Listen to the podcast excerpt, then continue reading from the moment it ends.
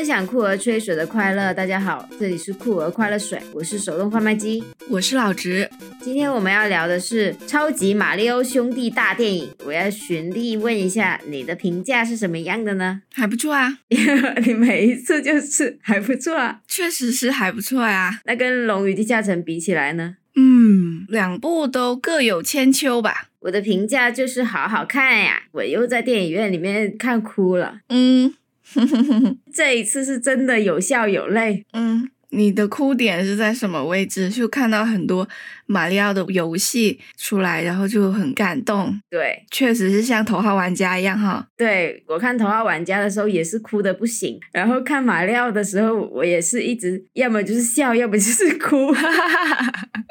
整个人特别的嗨在。在那个座位上，我们上一集在《龙与地下城》里面就是有说到，他如果像头号玩家那样把马里奥的游戏都塞进去，他就已经赢了，真的是像我们说的这样子。嗯。对，因为刚好同时上映了两个有改电影《龙与地下城》和《马里奥》，这么一对比之后，发现呃，《龙与地下城》可能更偏成熟的好莱坞商业片，就动作冒险类型的商业片。马里奥这边的游戏感会更加的突出，它就是游戏还有电影，它明显的是把游戏放在了一个最核心和最重点的位置，它并不是说我要照顾很多呃没有玩过游戏的电影观。众他的出发点就是我是任天堂的马里奥，我在全球已经拥有很多受众，然后我这部电影呢，呃，主要的目标受众就是玩过我游戏的观众，然后再附带一些就是现在新一代的小孩子，就是他们可能就是他们游戏的新的目标群体，有一点像大人带小孩进去看，然后大人已经是呃以前的任天堂玩家，然后他的小孩可能现在还没有接触任天堂，但是带进去看这个电影之后，觉得哎这些角色啊。什么世界观，都很适合小孩子。然后小孩子回家之后，就可以跟大人一起在玩这个任天堂。我感觉他们是这样一个策略，它跟《龙与地下城》有很明显的不一样的侧重点。我是这样感觉。他这部电影是出小黄人的那个 Illumination 出的嘛？他们家公司的画风就是会比较偏低龄吧，会照顾到那些完全没有游戏体验的人，不管是大人还是小孩。他看这部电影，他都不会有一个门槛，把它当做一个刚刚。刚新做出来的一个 IP 来看，也是完全没有问题的。在你说的那个基础上，可能就是他做的比较低龄向的话，就算他不是为了打开更低龄的市场，他不是说为了让小孩子去玩游戏，他也可以就是看得很开心啊。呃，你的意思就是说，并不一定是这么有功利性质的，是要吸引这些小孩子去玩游戏。那如果小孩子就当一部普通的儿童像动画片来看，他也是可以乐在。其中，对啊，对啊，就这部电影，我感觉真的是老少咸宜。我在看的时候，我就一直在评估这部电影适不适合我那个四岁的小侄子去看。然后我看完之后，我就很兴奋，我就回来，我就跟他妈说，这个电影还蛮适合去看的，可以带去看。但是他们现在还没有去看。有的人会说，路易基的那一段会对四岁的小孩来说有点恐怖。我看到有人发帖子说，他这个小孩被吓到了。嗯，因为那一段他是在使用了录音机。鬼屋的一些元素嘛，然后他做的会稍微稍微的惊悚一点点，但是也是说针对于像你说的四五岁的小孩，他可能会起到这个吓人的效果。如果再大一点的小孩就还好，对他就是要吓你的，但是我们大人的话就基本上就是不会被吓到，大人就阈值很高。对对对，然后小孩反而这样的话，他就是达到他的效果。所以这样一部比较低龄或者是儿童向的一个有改电影。那它的口碑好像在烂番茄那边就不是很好吧？我想知道当时小黄人的烂番茄是有多高？小黄人我感觉跟马里奥的成品其实有一定的差距吧。这小黄人的第一部，我觉得做的还不错的。你是说神偷奶爸，还是说小黄人外传？哦哦哦哦，我是说神偷奶爸第一部是还不错的。但小黄人的整体的感觉就是有一点太低幼了。然后马里奥的话，因为它有游戏的 IP 加成，而且我觉得它其实剧情本身呢，它确实是很简单，但是并没有说简单到让你觉得很无语的程度。它够了，就是说我是觉得它的故事简单，但是它用在这里。就完全足够了。我举个例子，它的感觉有点像《阿凡达》的第一部。我不是说它的类型，或者是说它的主旨像《阿凡达》第一部，我是说《阿凡达》的第一部呢，它那个故事也是一个超级简单的故事，但是对于《阿凡达》这一部电影来说，它够用了。它只是把这个故事当做一个容器，然后让它这个世界观得到展示。它的重点并不在于剧情有多么曲折离奇，还有反转，它的重点其实是在于它整个世界观嘛。它呈现了这一些，它就 OK 了。那我觉得马里奥这边其实也是的，它的重点并不是说它要做出一个剧情超级让你拍案叫绝的一个剧情片，它不是这样子。它的重点就是游戏。就如果这个故事作为一个载体，可以承担起我展示我这个游戏世界观的功能，那就够了。有一些人就很喜欢我撇除掉这个游戏的部分，单纯看这剧情，我就觉得它很烂嘛。但是我觉得有的时候，你为什么要撇除掉这个东西呢？它游戏就是它这个电影的最大的主角，然后你相当于是把它的主角给撇掉了，就是说，诶，我觉得你这个是在作弊，我我把它撇掉，你这个元素不应该当做我的评判标准。为什么要这样子呢？它卖点就是这个呀，你把它卖点撇除了，然后你就去说它其他部分做的很烂，感觉这并不是一个公平的评判标准吧？如果假设说使用剧情作为唯一的评判标准的话，那很多电影它都可以说是很烂的片，特别是像欧洲电影，它并没有那种很严谨的剧情，它很多时候贩卖的是一种情绪、一种氛围。那这种片子，你为什么又不撇除它的情绪和氛围，去单纯讲它的剧情呢？所以我觉得这个其实是评价标准或者是一些对游戏的鄙视或者偏见造成的吧。我看这部电影的时候，我就是觉得它这个电影基本上的一个拍摄思路或者创作思路，就是我怎么样把这一些游戏、把这些彩蛋塞到这部电影里面，然后让它走马观花的把这个串成一条线，怎么把它放进去最好就行了。嗯，对对对，这个剧情就是能够合理就行了，我都不在意这个剧情放在这里，它到底是要。为了什么角色成长而服务？我那天是看到一个人，他就是在讲呃烂番茄的影评嘛，他就是逐个的去看那些影评人为什么给出一些差评，他们就是觉得他这个剧情比较简单啊，然后什么角色没有成长啊，什么之类的嘛。然后他就说了一个非常我觉得很对的一个说法，就是那你为什么不去 John Wick 里面给我说他剧情很简单呢？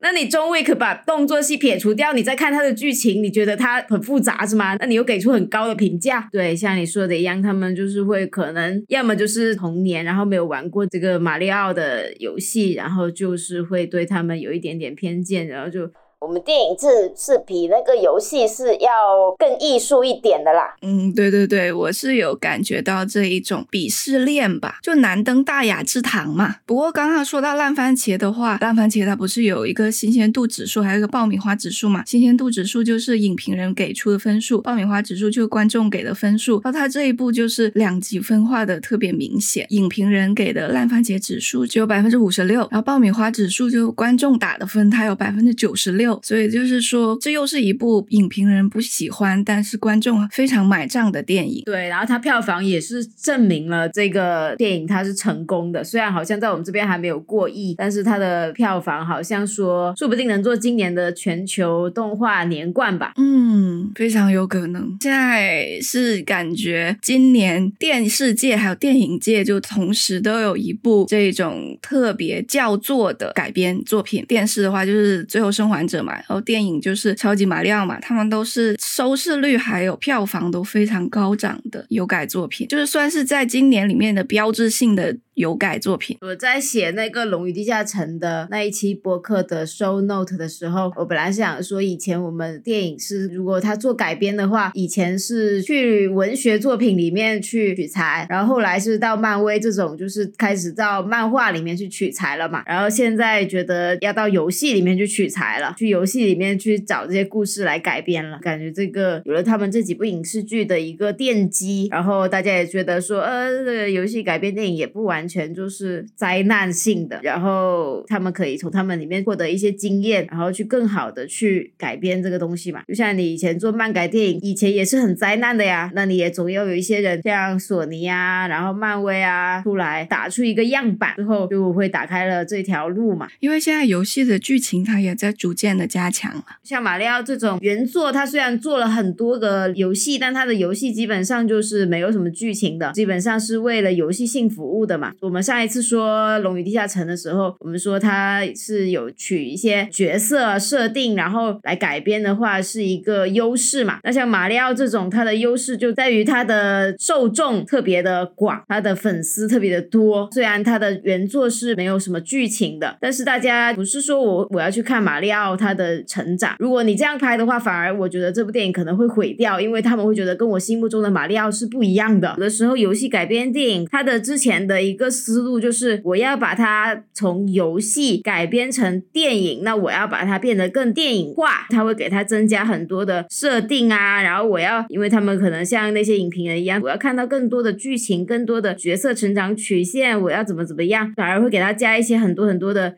莫名其妙的原作里面根本就不存在的一些剧情，我觉得如果是放到马里奥这种粉丝很多，同时他没有什么故事可以讲的，他其实就不适合去做这样的改编，因为给他加了很多的一些故事、人物设定，然后大家就会觉得你毁了我的这个人物，他的 OOC 了，他不是我的那个马里奥了，因为你在电影里面拍的东西，它会成为他的设定的一个部分。如果这个故事他讲的不好，那他会很难去接受这个事情。像马里奥这部电影。的处理就会比较好，因为它没有增加很多的东西，基本上就是贯彻了马里奥他是一个去救人的英雄这样一个故事，然后他没有增加很多的设定，他只是增加了一个他不爱吃蘑菇的设定，这个点是新的，因为他以前因为我们都知道他是吃蘑菇的，然后他在这一部电影里面意外的去增加了一个他不吃蘑菇的这么一个角色成长曲线，他的成长曲线在于他不吃蘑菇。最后成长为一个吃蘑菇的人了，所以这样的一个小小的点就可以了。你再给他加多一些东西，我觉得反而就 too much 了，反而会毁了这部电影。我们这些游戏粉去看电影，我们为了什么？我们就是想看他去形象生动的活在一个 世界里面嘛，就是他活在另外一个世界里面，我们就会看得很开心啊。就像我经常会看到有些人，他就是说，呃，又举哈利波特的例子吧，他们会说，你拍完了那三个主角的故事了，但是我们还想看到更多的魔法。法世界，然后呢，你就算去拍他们那些普通学生的宿舍生活，你把它拍的像亢奋一样，那我们也很爱看啊。或者拍的像那个什么性教育那样子，反正就是一些高中生、初中生的一个学校生活这样子，我们就很爱看了。我我们是为了去追求什么剧情深度吗？我们就是想看那个世界而已啊。好像是之前的一个游戏改编，他们会出现的一个问题，就是太执着于我要把这个东西变成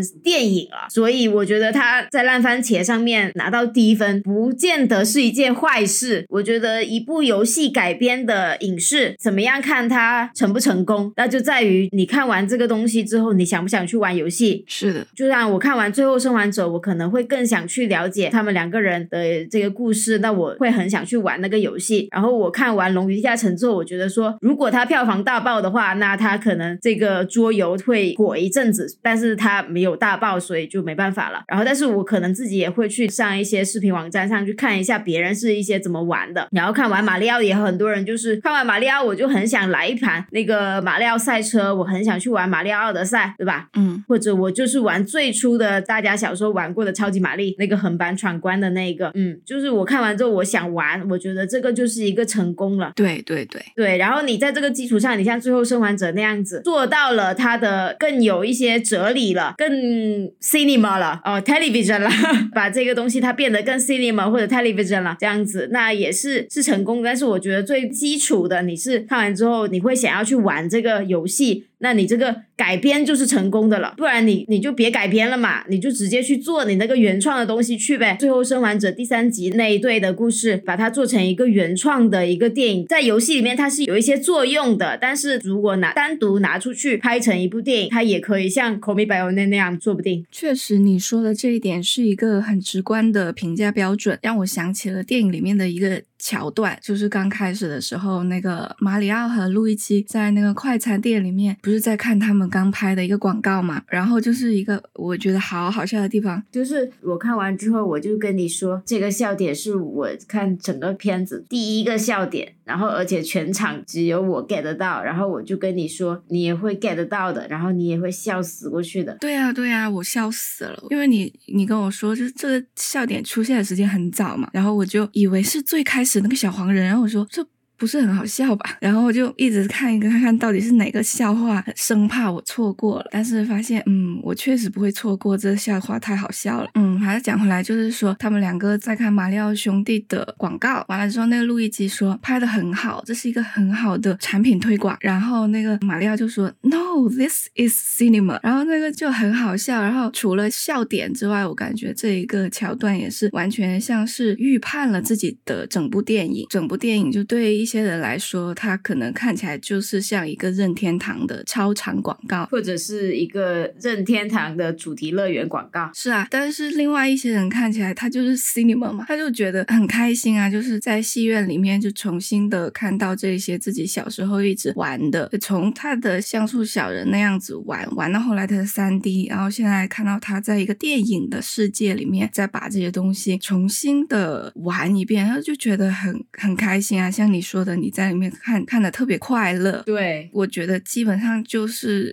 相当于就是戏院的价值吧，就是电影的价值，你就是一部分就是给人家带来快乐嘛。对我就感觉这一点虽然它是一个很好笑的笑点，但是它也概括了这一整部电影。对，然后我就想说这个东西你细想会觉得很有意思，就是如果这部电影它在完成了它作为一部电影的一些要求，比如说它有一个故事，它有人物，啊，它的故事虽然。简单，但是它比较自然的完成下来了。他在完成了电影的这些要求之后，如果他同时在跟你说介绍这款游戏，觉得这款游戏很精彩，要邀请你来玩这款游戏，那是不是就会让这个电影显得比别的电影更低等呢？或者显得它更鸡贼呢？我感觉这个东西是说不通的，因为就算是像他们说的一些最正统的电影，那他就是找了一个最大咖的导演，然后找了一堆最能扛票房。的明星就拍的电影，韦斯安德森。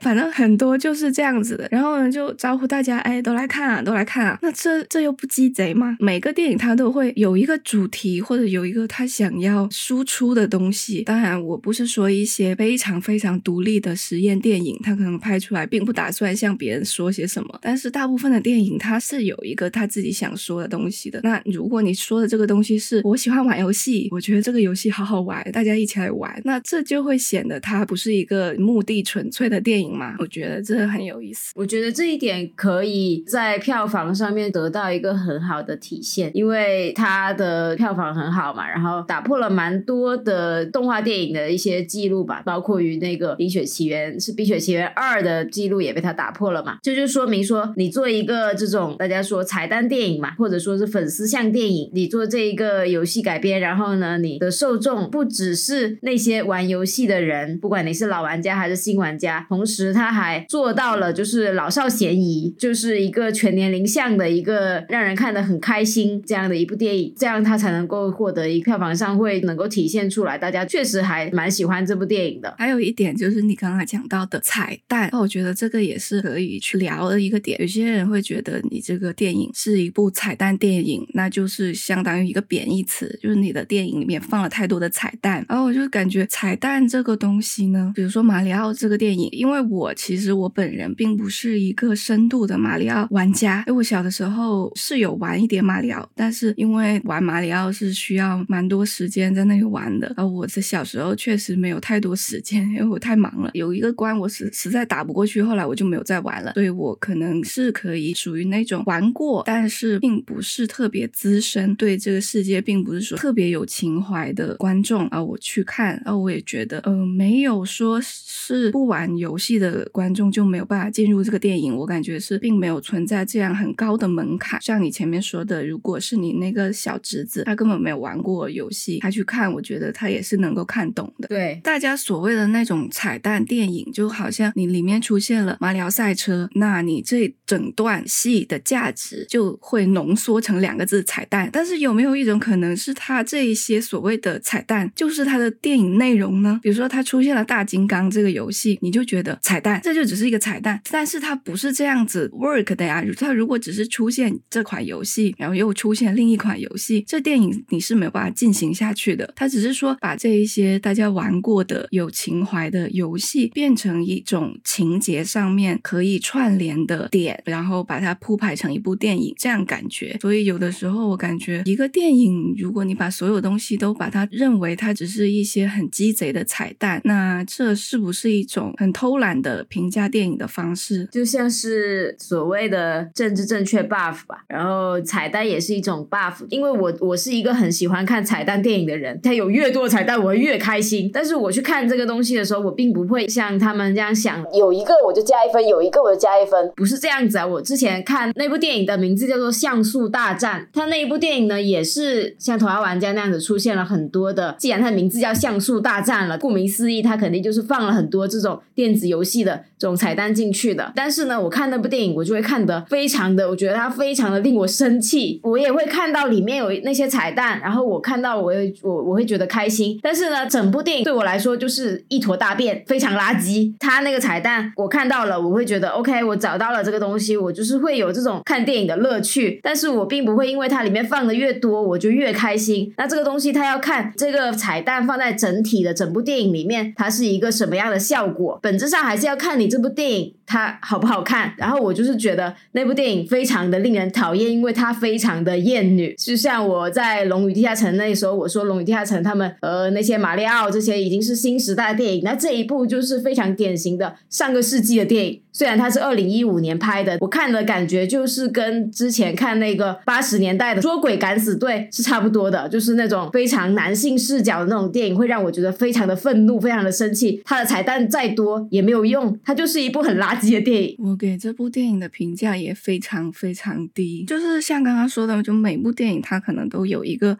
输出的东西，像《像素大战》这样，它输出的东西只是给我感觉它品味很 low，对，然后就是输出了那种对那些大波美女还有女性角色的一种浓浓的意淫。但是马里奥输出的，我就感觉就是觉得这个游戏蛮好玩的，大家一起玩游戏。还有就是你前面说到的那个。电影化就是游戏改编电影或游戏改编影视，他可能太想要做到一个电影的感觉，所以他就反而会拍的很灾难。我是感觉说。电影化可能并不是它问题的核心，就电影化它是一种手段，像是《最后生还者》那样子，它可以，它也可以做到很电影化的同时，还可以保留它那个大部分的游戏魅力。我觉得最致命的原因可能在于电影团队对那个游戏不了解，就是也是像我上一期节目里面讲到，像以前九十年代的那一批有改电影嘛，他们可能电影公司的团队接到这个项目，就大致的可能。就是在企划书上面了解了一下这个游戏有什么角色，啊就开始自己的创作了。一个也是因为我们拿马里奥来举例的话，那个年代的话，就是游戏机刚刚兴起嘛。任天堂的马里奥最开始，他他的受众都是一些小朋友嘛，然后这些大人感觉就只是看到有这么一个商机，然后我就想呃来做，然后感觉他们就是默认了这个游戏本身并没有什么好挖掘的，所以我就是要赋予它全新的故事。所以你就看到马里奥的第一。部一九九三年的那一部马里奥电影，它就是拍的非常的成人。就你看任天堂那个马里奥，他都是四五六岁的小孩在玩，最主要的客户是那些小孩。然后这部电影它里面就是像是马里奥兄弟他们真的在修水管，他们是在那种下水道，通过很惊悚的方式吸吸入到了一个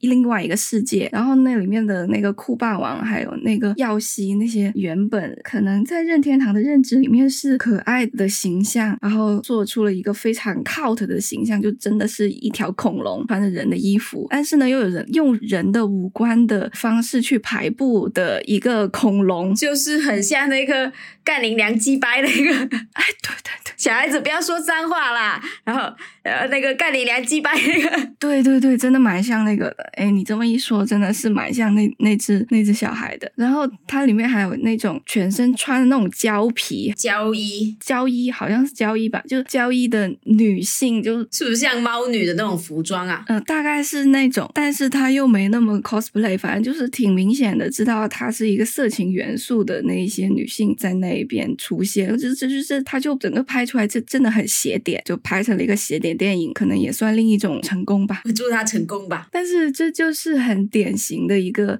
主创根本不了解游戏，也不喜欢，更谈不上去喜欢这游戏，并且觉得这游戏根本没有有什么好拍的，所以我只是借这一个噱头来赚钱，写的还是我自己感兴趣的故事，它就会出现这种被游戏玩家也会觉得它很魔改，然后被普通的电影观众也会觉得。很莫名其妙的一个东西出来嘛，但是对比现在这一部马里奥的话，你就会觉得它的主创真的有把这个游戏玩进去了。你玩进去这个游戏之后，你就会发现这个游戏本身已经有足够多的东西去挖掘，你不再需要再去自己编一个故事，就是这么简单的把那些蘑菇王国啊、鬼屋啊什么这这些东西再去把它挖掘起来，它就已经有很强的可看性。他们那些主创的人搞清。楚知道是谁来看这部电影，他们知道是我的粉丝，是我的我的这些游戏受众，我的这些玩我的游戏的这些人来看我这部电影。所以我应该为了他们去拍，而不是为了一些路人观众。我们现在假设有一群就是没有玩过马里奥的人，然后我们，呃，你们现在要进到这个电影院里面来看这一部电影，然后我们需要就是非常仔细的跟你说这个人他是从哪里来的，他要干嘛，他要要经过怎么样重重的关卡，什么什么之类的，他要经过什么什么什么坎坷，他就不需要讲讲这些东西，他就是你们是我的粉丝，我就假定现在来看我电影的都是我的粉丝，然后另外一波不是我的粉丝。那也是小孩子，我这个故事就讲的是最简单、最直白的，然后大家都能看懂，那就不需要我假设我也有一帮就是十八岁以上的成年观众要来看。你看，像九零年代拍的那部《马里奥》，他们可能就是有这个错误，以为是一帮就是因为你刚刚说到说他们那个时候的电子游戏还是小孩子在玩嘛，现在这帮小孩子现在已经长成大人了，但是在九零年代的时候他们还是小还是小孩，然后成人基本上就是玩的会比较少，但是走进电影院的呢又是大人，那他们就是为了那帮。大人在拍，然后就会非常出现一个非常诡异的一个状况。对对对，所以就是感觉他这部电影并不是说我要把马里奥塑造成一个超级有深度的主角，我以后要推出马里奥的游戏，推出马里奥的玩具，它不是这样子嘛？它是已经有这个游戏了。我甚至可以把马里奥理解成一个 NPC，是为了向我们展示这个游戏世界。真正的主角是在电影院看电影的这些人是吗？可以这样理。解，然后那个马里奥什么，其实就是相当于电影里面的奇诺比奥一样，就是哎，看看这是我们的蘑菇王国，你看你要走过这些水管，然后我们就可以来到这个蘑菇城堡。对对对，我觉得可以这样子理解。其实我觉得他做的好的一点，还有一个就是他没有把这部电影拍成真人版，就是他选择把它做成动画，而不是像那个刺猬索尼克那样子把它。做成了一个，就是又有动画又有真人，或者像是之前九零年代那一版，说完全做成一个真人版。因为我们对于马里奥这个形象就是非常的熟悉嘛，是像我这种从小玩到大的，就是非常熟悉他这个形象。然后呢，你要去找谁来演，我都觉会觉得很。很不服，你把它真人化，我都会觉得非常生气的。就像我们玩那个动森，那我们看，如果我们想要看，是动森他自己有电影嘛，然后如果将来他可能万一任天堂觉得进军好莱坞还挺不错的，然后他要拍动森的电影，肯定会希望他拍的是一个动画版，而不是一个真人版。对啊。我觉得他肯定是应该百分之九十的概率是动画版，因为他如果要继续拍他的 IP 的话，这些 IP 最后会连接在一起。而马里奥的成功基本上已经奠定了后面的其他 IP 会与马里奥的进行一个联动。如果动森之类的或者塞尔达之类的是拍了真人，又会是一场非常大的灾难，相当于是给自己。给自己出难题吧，给自己挖了一个坟。对啊，就你自己明明可以去做一个电影宇宙嘛，然后你非要给它做成有真人、有二 D、有三 D 的，那最后再去整合，那这不是自己给自己找事干吗？不，我不是从这个角度想的，我就是纯粹说，那你如果想动身，它现在是一个独立的一部要制作成电影的话，你肯定也会希望它是一个动画的那种形象，不管是之前的那种二 D 的动画，还是像有一个 YouTube 上面有一个大神，他一直在做那种三 D 的那个动森的电影嘛，三 D 的动森的动画，肯定也是希望说他做成二 D 或者三 D 的，绝对不会 希望他会变成一个真人版。对，肯定首选是动画呀，因为其实任天堂这个品牌，它就是更适合做动画一点，它就是比较擅长这种很萌系，不是日本萌妹的那种萌系，萌系动漫是真的可爱系，子贡像的那种吧。嗯嗯，对对对对，然后它的世界界观相对是纯洁、美好、单纯，跟我们这个现实世界就真人世界而是真的很不一样。就是它里面有很多的世界观，它放在动画里面呢，它是成立的。包括像是马里奥这一次，它其实有一些剧情的设置呢，我是觉得稍微生硬一点的。比如说那个酷霸王绑架了那个奇诺比奥，逼那个桃花公主跟他走，跟他结婚嘛，然后桃花公主就没有办法，就只能答应了，然后他放了奇诺比奥跟他走。这个桥段就是是蛮生硬的一个桥段，或者是说蛮俗套的一个桥段，但只能说它放在这一群简单的二次元角色，或者是说这一个单纯的美好的任天堂世界里面，这个动画片的世界里面，我们会觉得 OK，这样也行。但是如果放到一个真人的世界，肯定很多人吐槽说这个不符合逻辑，或者是说这个很粗细。所以就是说真人和动画它是有弊的，最适合任天堂的改编方式，目前来说还是动画。我个人是纯纯粹出于无法接受这些已经非常熟悉的动画形象，要找一个真人来演。我对于他们使用克里斯·普拉特来配音马里奥都已经有点不爽了。那万一他如果当时没有想好，发了疯，走错了一步路，然后找克里斯·普拉特来演真人的马里奥，那我就会直接崩溃。所以我就是想说，纯粹粉丝的角度说，你要拍这个东西，现在做的就是最正确的，就是他没没有把它真人化。当时我就是想到说，之前那个刺猬索尼克嘛，他本来也是一个非常有童年记忆的一个像马里奥这样子的一个呃游戏 IP，虽然他可能没有到马里奥这样的影响力，但是他也蛮重要的，粉丝也挺多的。但是最后他就会做成一个非常糟糕的一个东西嘛。然后包括之前像大侦探皮卡丘，虽然皮卡丘是动画的，但是它好像还是有一点点毛，然后它还是一个动画跟真人就是结合的这样的一个一个电影，而不是一个一个纯粹的一个动画片。对，就就他皮卡丘的形象还是皮卡丘，他不会突然间给你变成一个长得像死侍那样子的人。就是这些已经深入人心的 IP 形象，没有什么必要去把它变成真人吧？你可以把它跟真人世界去进行一个结合，但你不能另外找了一个真人说这就是马里奥，这会很奇怪。就是像我刚刚前面说的，观众或者粉丝他是很容易，就是你这个东西官方出的，我们是会把它当成一个正史的设定，或者说反正就是不管是哪一个史，反正不管你是哪一个宇宙的哪一个编号多少，我们都会把它当成一个官方设定。但是如果你把它说这个东西，然后你也找这个人来演，那我一旦接受不了，我就会崩溃。就像我刚刚前面说，你这个角色，然后你给他加剧情，然后你加了一些我们不喜欢的，或者说太离谱的、不太正常的一些剧情，反正就过于复杂的一些背景故事，然后可能就会跟他原本的一个角色设定冲突的话，然后粉丝也是很容易接受不了的，他就不会获得到现在这样的成功。那我们就聊一下那个电影里面的一些具体的亮点吧。它的亮点就是它的彩蛋。就是具体一点，你要把它点出来。具体的哪个彩蛋是吗？就具体的让你觉得你看的时候觉得哇，留下印象深刻，觉得被触动到的。对他的一个期待就是说，那他肯定像他预告片里面拍的那些东西，那我我已经大概知道是哪些游戏里面的了吧。然后我就说，那横版闯关你肯定要有的。然后他一上来就给我来一个，就是他们不是车坏了嘛，然后他们就跑步去那一家人里面给他们修水管嘛，就拍了一个横版闯关的这一个场景，这些都不是让我最惊喜的。就是我看了之后，我会觉得呃很开心。然后，但是我知道这个东西它一定会有。但是呢，我看到有一个地方我是蛮惊喜的，是他们去布鲁克林发大水嘛，然后他们就要要去修水管，然后他们就下下井盖嘛，然后下去那个地方，然后他就我就在楼梯旁边看到他那里写着 level 一杠二，然后那个背景音乐就是得得得得得得，嗯，那个东西就是那个游戏里面他那个马里奥他第一关就是在地面上的，然后他第二关就会来到地下，然后地下他就是 level 一杠二嘛，就是他第一个世界的第二个关卡这个意思，他就来到那个地下的世界，然后就会出现那个比较阴森一点的这个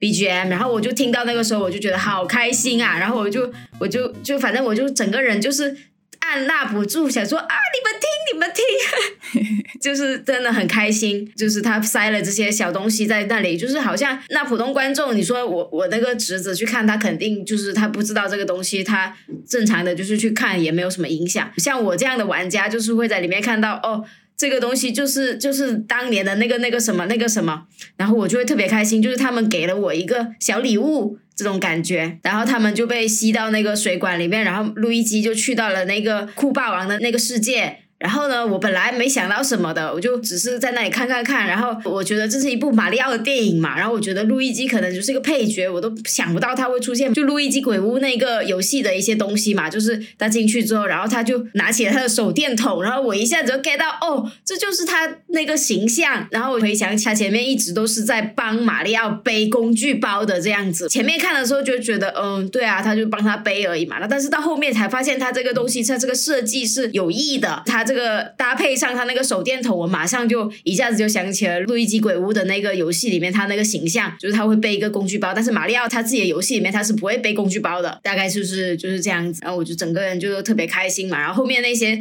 但是后面那些 BGM 就是蛮正常的，就是不是蛮正常，就是标配。你让你进入那个马里奥的世界，它就是会有它那个声音。然后它那个碧姬公主，她闯关成功之后到那个旗杆那里下来的时候，也会有那个就是胜利的那个音乐，就是这个东西是标配的，就还没有那么惊喜。但是我就是看到这两点的时候，让我比较惊喜吧。看到大金刚出来的时候，我也蛮惊喜的。不知道前面预告片里有没有出现它，我好像没印象有这个大金刚，可能是后来更新的一些宣传片的时候可能会放一些片段，然后可能有放那个大金刚出来。但是我在看电影之前，我是完全没有预料到大金刚会出现的，因为马里奥他的出道作就是跟大金刚一起出现的嘛，先有大金刚，然后再有马里奥，然后那个时候马里奥甚至都没有马里奥这个名字，所以整个场景也是完全还原他当时的那个游戏，就是在钢架上面打，然后滚一些木桶，然后我就觉得非常惊喜啊！我就想着它是一个关于马里奥的电影，所以我就是只会想到说会出现一些马里奥的东西嘛，马里奥的游戏我都不会特别意外。但是像我刚刚说看到路易基鬼屋的时候，我就会非常的惊。惊喜，然后现在又发现还有大金刚，就觉得他们居然还记得他，就是蛮有诚意的这个写法，就是他会把他出道时候的那个作品，没想到还会放出来。我我就很喜欢那一只呃蓝色的小精灵啊，哦，对对对，那只小东西，我就感觉是全片的大明星吧。那只小东西出现的第一刻就已经赢得了我的青睐，一直到他最后一刻，想不到他会在这么一部非常。正能量的电影里面塞进去这么一个上门星嘛？他每次出场每一句话我都在那里狂笑，就是觉得这种反差实在是太好笑了。对，就是这个笑点是做的特别好。对，就是他做的，他的外表真的很可爱嘛，然后他的声音也是那种很可爱的小孩子的声音，但是呢，他就是会在那边讲一些很 dark、很黑暗的话，而且呢，他讲的时候有他自己的韵律，就是他就像是在念诗一样，就很好笑，很有。趣，而且他第一次出场不是在那个酷霸王的牢房里面吗？然后他念第一句诗的时候，他就不知道 somehow 的变出了一个风筝，然后吹出去。我就觉得哇，这真的是怎么会有一个小生物是可以极其可爱、暗黑、丧？然后又萌，然后又浪漫，然后又唯美，就所有的气质融于一身。我就觉得这个角色真是太 legend 了，对，真的是太 amazing 了这个角色。而且你可以在他的牢房看到关他的那个笼子，其实就是那个笼子的间隙是很大的，就他稍微自己侧一下身，他就可以飞出来了。所以说明他其实是他关在这里是自己想待在这里，对，这很好笑。他可能就是很享受这种。生活感觉很像当代年轻人的一个精神状态，嗯，真的是太好笑了这个小东西。而且他电影完了之后，他不是又出来嘛？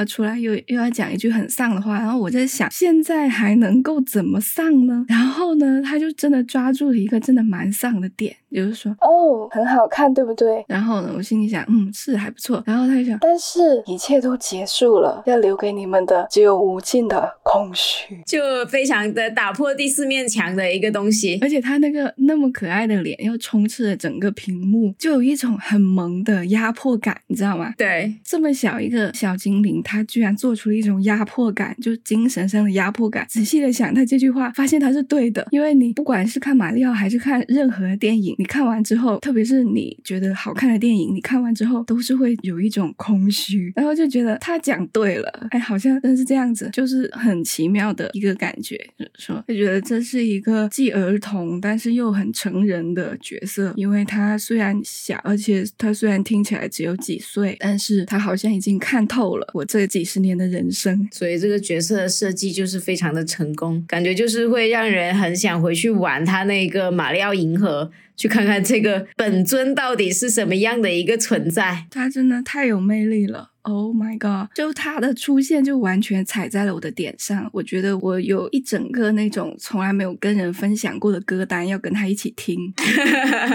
我觉得他会喜欢死亡金属啊、暗潮啊那种音乐，就是他完全给给到我这种音乐的感觉。看完回来，我不是跟你说他像那个男版的《冰雪奇缘》吗？嗯。怎么说呢？没有啊，就只是他去救他弟弟这个情节而已啊。嗯，然后里面还出现了碧姬公主，她也是很冰雪，对 对对，她也是变身成为就是有这个冰雪的技能。这个技能应该是之前就是从来没有出现过。这个东西它不是属于游戏里面的设定，而是在电影里面给他加了，说你吃了这个花，这个冰花，然后你就可以拥有这个发射冰球的这个能力。因为以前游戏里面只有火花嘛，就是吃那。那个能够变身，然后能够喷出火球的那个花而已，就没有这个冰的花，然后就觉得一下子就是有这种即视感，感觉他马上下一秒就要唱出 Let Go 了。他们在那个彩虹桥上面赛车的时候，是有一个小乌龟吗？他开了一辆很重型的车出来，我就一下子想到了那个疯狂麦克斯四他们开那辆车，感觉不知道是不是一个彩蛋。我我看到很多人都有说它就是是一个致敬，对，因为刚好。给碧姬公主配音的安雅嘛，她不是正在演那个疯狂麦克斯五嘛？也许是一些演员彩蛋，就像那个克里斯帕拉特，他给马里奥配音，然后马里奥出来的时候，他有放了一首那个 Mr. Blue Sky，嗯嗯嗯，感觉很像是这种性质。我们刚刚说他是不是在致敬那个冰雪奇缘嘛？然后我不是想说，因为它是环球的片，然后不太可能会去致敬那个迪士尼的东西嘛，就除非是像你刚刚说演员梗，然后我就想到说马里奥他说。他是布鲁克林人嘛，我就想到另外一个知名的布鲁克林人，谁啊？美队啊，对，美队。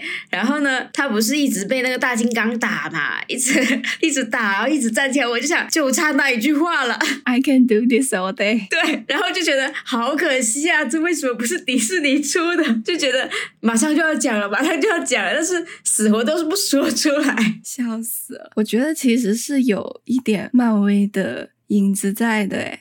比如说那个最后那个马里奥扛着那个导弹扛出去的时候，感觉不是有点钢铁侠吗？对。然后最后那个录音机不是突然拿了个井盖然后帮他挡那个光波吗？我们众所周知，美队第一块盾牌就是垃圾桶盖。对，MCU 的美队，好严谨，非常严谨。那你觉得这部电影有什么缺点的地方吗？我比较可惜的一个点是，它没有把像素版的马里奥放出来。嗯，可能是也是实在是不知道怎么样把它丢到这个剧情里面串进去了。因为当时是在玩奥德赛的时候，然后奥德赛它是三 D 的马里奥嘛，像电影一样。但是在奥德赛里面，它就会突然出现，它进入一个管道之后，它那个画面会突然变成它那个最老的那个版本的那种像素的那种风格，然后就会让我感觉。到非常的惊喜，我在玩一个一七年出的一个游戏，但是里面出现了可能是二三十年前的游戏风格，然后是就是一种致敬，我就觉得还蛮惊喜的。然后这一次的话，如果他也有出现这种，他突然变回了他最初的那个像素风的那种东西，那我觉得这一个一定会非常的不亚于头号玩家那个高达出场的那种时刻。嗯。对，确实，但是他就是没有放进去嘛，实在是可能也是没办法想到这一点了，知道怎么放进去了，就只能用一些音乐配乐去把它放进去里面去致敬，但是就没有出现这个像素风的马里奥嘛。它有一点点乐高风的像素，就是他在那个碧姬公主开那个战略会议的时候，他那个地图它起来的是一个像乐高一样的像素块的地图，嗯，然后他那个碧姬公主带马里奥去去训练场的时候升起来的那一个方块，他做的也蛮像一个巨型的乐高，就这两个地方而已，就确实感觉蛮少的，而且是立体的像素块和像素风还是有差距的。我觉得它有一个缺点，就是它用了很多游戏内的音效来做这个游戏里面的音乐吧，是这么说吧？是音乐吧？还是不错的。但是它的配乐，就配乐跟音乐是不一样的，对吧？嗯，我觉得它的配乐不太好，感觉就是不要再用 Take on Me 了，Enough，就是不要再用这首歌了。虽然我看的时候我觉得蛮嗨的，他在头号玩家里面的这个契合是是蛮 match 的，但是他在那个马里奥里面，然后他那个时候是他进入到大金刚的世界里面，然后他就放了这首歌，确实是挺欢乐的，我看的也是很开心。但是我会觉得这首歌跟这个东西不是很搭，有一点毫无由来的用了这个歌的这种感觉，换成别的八零年代金曲也是可以的。感觉它的这个配乐用的有一点点随便，就是我们现在是讨论是离不开头号玩家，反正就，但是就是我感觉他达不到头号玩家的这个高度，也达不到银河护卫队里面用那种八零年代歌金曲的这种高度，反正就是他这个东西就是搭配的有点不太好吧，就没有自己的一个想法在里面的去搭配这个歌。你说的这一点也是我想说的缺点之一，就是他的插曲用的是有一种比较刻意的感觉。嗯嗯嗯，就是说，他用的这些插曲确实是没有太多的考虑的感觉。就他的理由好像很简单，就是因为马里奥是一款八九十年代很流行的呃小孩游戏，然后八九十年代呢，呃刚好大家都在听这些音乐，所以我就把它放进去，就作为情怀的一个部分放进去。但是并没有考虑说这些配乐和这个主角，或者是说和这个电影本身搭不搭，然后就是感觉什么金曲好的我就放进去了。嗯嗯嗯，因为现在很多电影其实流行的就是使用八九十年代的金曲，曲我们在很多电影里面都看到。但是呢，并不是每一个电影使用这一个方法都能够成功。就举《银河护卫队》的这个例子吧，我觉得《银河护卫队》它用这些金曲之所以成功，是因为有两个原因，也是我觉得这些电影要使用这些金曲的话，它需要考虑的两个原因。当然，只是我个人认为啊，并不是说配乐界有这样一条规则。第一的话，就是最好跟你的主角是有一定的连接的，就像那个星爵他他自己就是喜欢听这种，他有一盒他爸送给他的卡带，然后这盒卡带里面就装着这一些流行金曲，而这些金曲呢，一定程度上是塑造了他这一个人的整个个性，或者说整个看待世界的观念。这个卡带还有这些歌曲，基本上就跟他这个人有很强的连结性，而且他在电影里面使用的场景呢，大部分他也不是突然塞进去的，他可能是星爵自己就在播放这一个卡带，然后他是从这个卡卡带里面飘出来的声音，这种就首先用的会更自然很多。然后第二点呢，就是要跟你这个电影的气质是不是 match。就我们在看《银河护卫队》这一个电影，它本身的这一个气质呢。给人的感觉就是跟这些歌传达给人的气氛是相契合的。像是星爵他自己本身，他就是这种性格，你就感觉他是那种很不正经的人。然后他听这些音乐在摇摆啊什么的，他是很合理的。因为八九十年代美国那边去听这些呃英伦摇滚，他其实是最年轻的那些青少年去听的，觉得这个东西很酷，而且可以发泄他们对社会的不满什么的。他有这样一种反叛，或者有这样一种种。因为我对这个世界无可奈何，所以我干脆就投入娱乐的这一种感觉。就你至少这个电影得有一点这种感觉，它会更加 match 呃这些歌曲，嗯，就这两者就会形成一个互相的烘托的一个状态嘛。包括是头号玩家啊，它也是有一点这样的感觉，嗯，还有那个用的挺好的那个 Baby Driver，它也是用很多这种歌嘛。就其实这样子的一个氛。氛围会更适合放这些歌。如果是别的氛围的话，像是漫威里面也有一些失败的例子，比如说我觉得像惊奇队长，他也使用了很多这些九十年代的流行金曲，但是他那个契合度就完全达不到银河护卫队的水准，就是因为金队他的个性其实展示出来的并没有觉得他跟这些音乐有太大的连接，他只是刚好在那个年代，但是并不是说在那个年代的所有年轻人人都会听这些音乐，而且这些音乐在金队的成长过程中并没有起到一个特别重要的作用，所以你在他的身上用这些音乐就会有一点生硬，就没有那么 make sense。然后马里奥这边，我感觉也是有这个。问题在就是马里奥他生活中有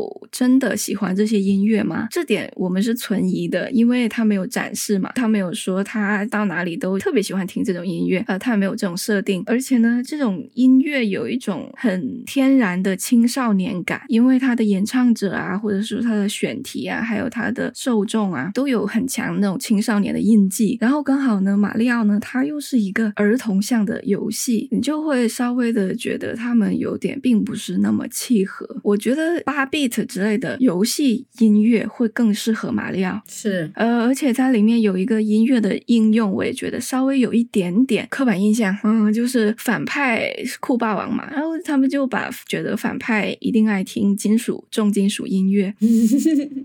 这就呃有点 connect 到上一集我们讲那个龙与地下城的时候，呃，那些青少年他们闷在地下室里面玩那个龙与地下城，然后。就让我想到那个《怪奇物语》嘛，《怪奇物语》第四季的时候，他就是有一个角色，那个角色叫 Eddie，然后他是一个超级沉迷玩这个《龙与地下城》游戏的一个玩家，他是一个地下城主，同时呢，他是一个重金属乐迷。就因为这两点元素加起来，然后他就在他们那个镇子里面被视为一个异端，被视为一个会信信仰邪教的一个坏人嘛。但其实最后发现他是一个特别就是善良的人嘛，《怪奇物语》就有做出这一种。反刻板印象的尝试，就是说，并不是说听这种摇滚啊、重金的人就肯定会去做很邪恶的事情。那音乐只是一种风格，是一种爱好。但是他后来不是也让他去弹钢琴，然后唱那个 Peach 的歌嘛？哦，对啊，对啊，看的人设可能是整个电影里面最丰富、最丰满的一个角色了。因为这是一个任天堂的动画片嘛，你不可能真的做一个超级邪恶的一个反派出来。我就是说，他刚刚登场。场的时候，就他作为反派登场的时候，他使用了重金属去为他这个角色形成一个更邪恶的气质，但后来又把他就是丰满起来了。因为我本身也听重金嘛，然后我就是会觉得他可能有一点这种刻板印象，但是我也没有说我被冒犯到什么的，因为就是一个卡通嘛。因为你就是个坏人，对，好吧，我我是我是我就是那个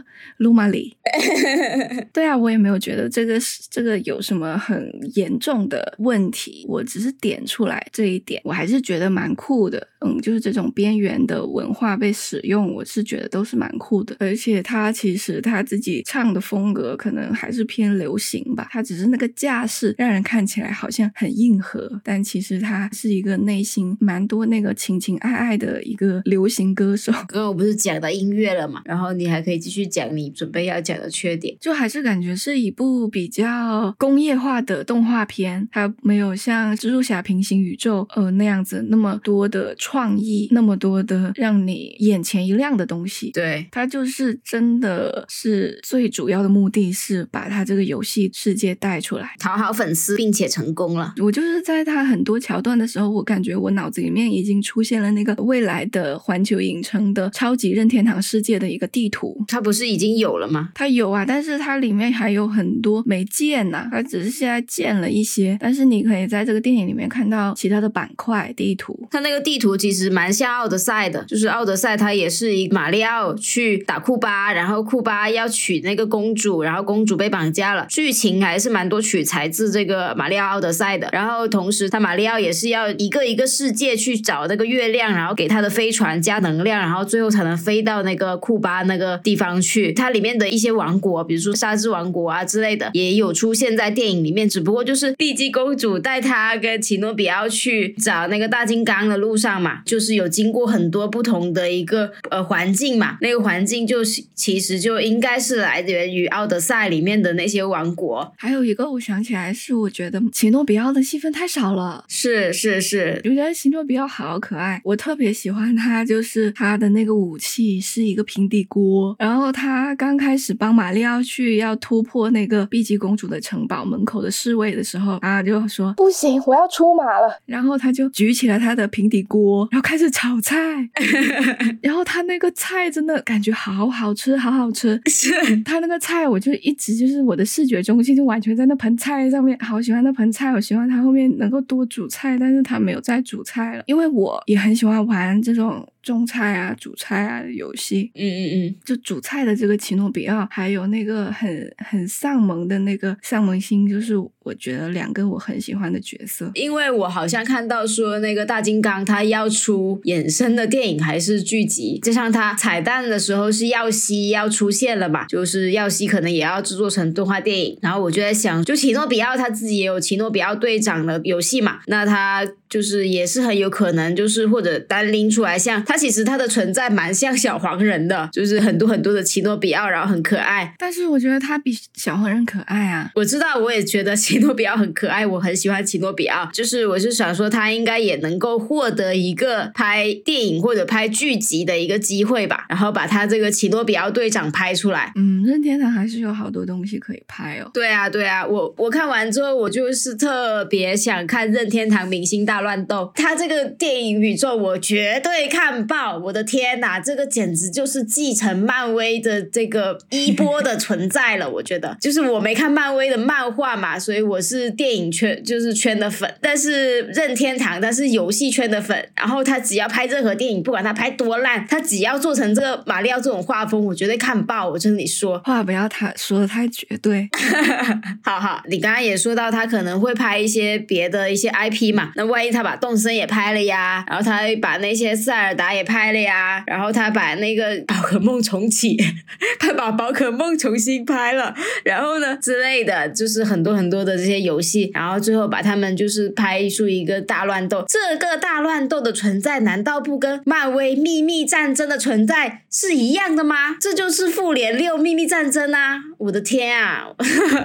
是等到任天堂拍出他的第二十多、三十多部电影的时候，我们就能看到明星大乱斗了。赶快拍！我想看动森，再等十年太好看了，太好看了，太好看了！赶快拍，赶快拍，快点拍动森吧，求求你了！尤其是它再也不更新了，但是它还会有新的版本嘛？我觉得动森，我我感觉我可以玩到八十岁，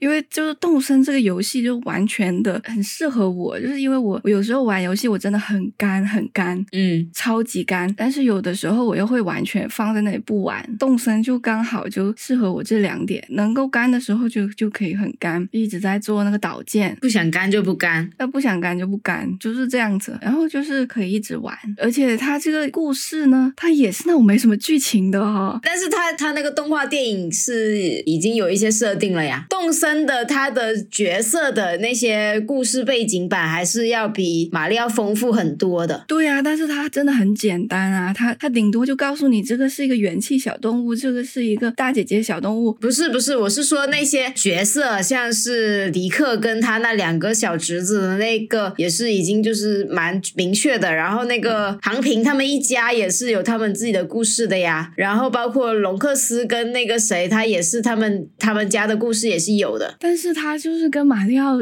一样，是一些简单的设定啊。那马里奥你也可以说他有故事啊，他是一个意大利裔的美国人，就是说他没有一个很成型的一个剧情，然后他就玩起来。也是那种比较自由的状态，那你自己想干嘛就干嘛，而且他的世界观就超级的纯美。什么叫纯美呀？什么什么词啊？纯净美好。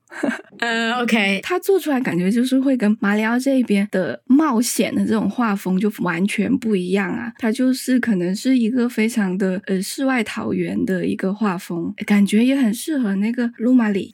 因为这个游戏适合我，所以我觉得也会适合卢马里。卢马里感觉就是我的精神兽，他会在那个出现在那个动森里面是一个反派吧？我觉得他他的这个负能量会直接就是碾压所有的角色，动森里面。每个角色都非常的欣欣向荣的在那里生活，就算是狐狸，它也不会像卢伯利这样子，然后就是大家都死了算了这种状态吧。我觉得如果他放在斗色里面，就是所有的小动物，然后大家就是我们一定要拯救它，然后我们去把它救回来吧。这种感觉。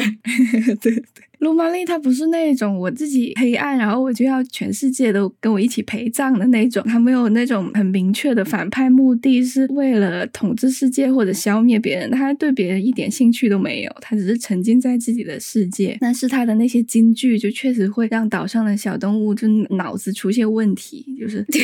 精神开始混乱，然后对人生进行了一些出现了一些迷思，这很好玩啊。然后大家就会找去想要去找他现在的岛。上出现了怪异的现象，然后他们就西施会就出发去寻找这个来源。你已经开始写剧本了。我还有一个遗憾，就是马里奥没有吃那个火球花，因为马里奥他在那个游戏里面，他本身是穿着就是红衣服蓝裤子的嘛，然后他吃了那个火球花之后，他也会像碧姬公主一样变身穿成白衣服了。因为当时玩游戏的时候，那个能能够吃到这个火球，就是你就很厉害了，因为。呃，跳跃是一个很难去攻击到敌人的一个一个操作嘛。如果你能够用魔法攻击，就像是这种法师哦，法师跟近战是完全不一样的嘛。然后如果你可以用火球的话，你就会更厉害一点。然后我就很喜欢吃这个火球花，就是我吃到火球花之后，我碰到别人，然后我就会失去这个 buff 嘛。电影里面他对这一点也是有呈现的，就是他吃了一个东西，然后他比如说被大金刚打了一下，还是怎么样。他被打到了，那他马上就会嘟嘟嘟嘟嘟，他就会变回去了，就是他会消 buff 会消失。然后如果你现在是一个完全没 buff 的状态，那你就会死掉。电影里面也是有这个呈现的。我小时候的时候就特别喜欢吃火球花，然后就是如果他被不小心碰到那些敌人，然后我这个 buff 消失，我就很痛苦，然后我直接重启游戏，就是我完全不想就是在玩那种，就是你要跳跳跳去踩人家。就是如果我现在有这个 buff，那我就一定要一定要保持到最后。然后我就是很想要在在电影里面看到，因为公主她有这个变身嘛，那你就是玛丽奥有这个变身也是很正常啊，顺其自然的一个结果。但是她就没有说我吃了这个花，然后我就变成一个白色的玛丽奥，然后我就觉得就这一点还蛮可惜的，就有一些有一些小点我蛮想看到的。还有一个小点是那个金币，感觉也没有怎么展示。对对对对，这个还。确实，因为它金币到达一定的数量，它会增加一条命嘛。但是电影里面它没有这个命这种概概念，所以呢，然后他也没有用金币去购买任何的一些东西。但是毕竟它不是不完全是游戏嘛，所以就只能说他不能把这个东西全都放进去啊。只是大家可能会有点奇怪，就是他们到底为什么要装金币？他们是跑酷的时候为什么要吃金币？就这一些东西就会有一点点困惑。可能得到第二步吧。他们现在不是已经到那碧姬公主的世界里面去修水管？没有水管，那哪有水管？可是他们还是背了工具包，然后去那边上班啊，感觉像是去那边有工作一样。那可能之后就会更多的使用他们世界的道具吧。嗯嗯嗯，希望是这样。那我们应该差不多就讲完了。那我们的结语就是：任天堂是世界的主宰。我马上就要看到任天堂明星大乱斗。我活着就是为了看任天堂。明星大乱斗电影，我现在不想看漫威了。然后下一个下个月上又又跑去看，是那是肯定的。好，那我们今天的节目就到此为止，拜拜。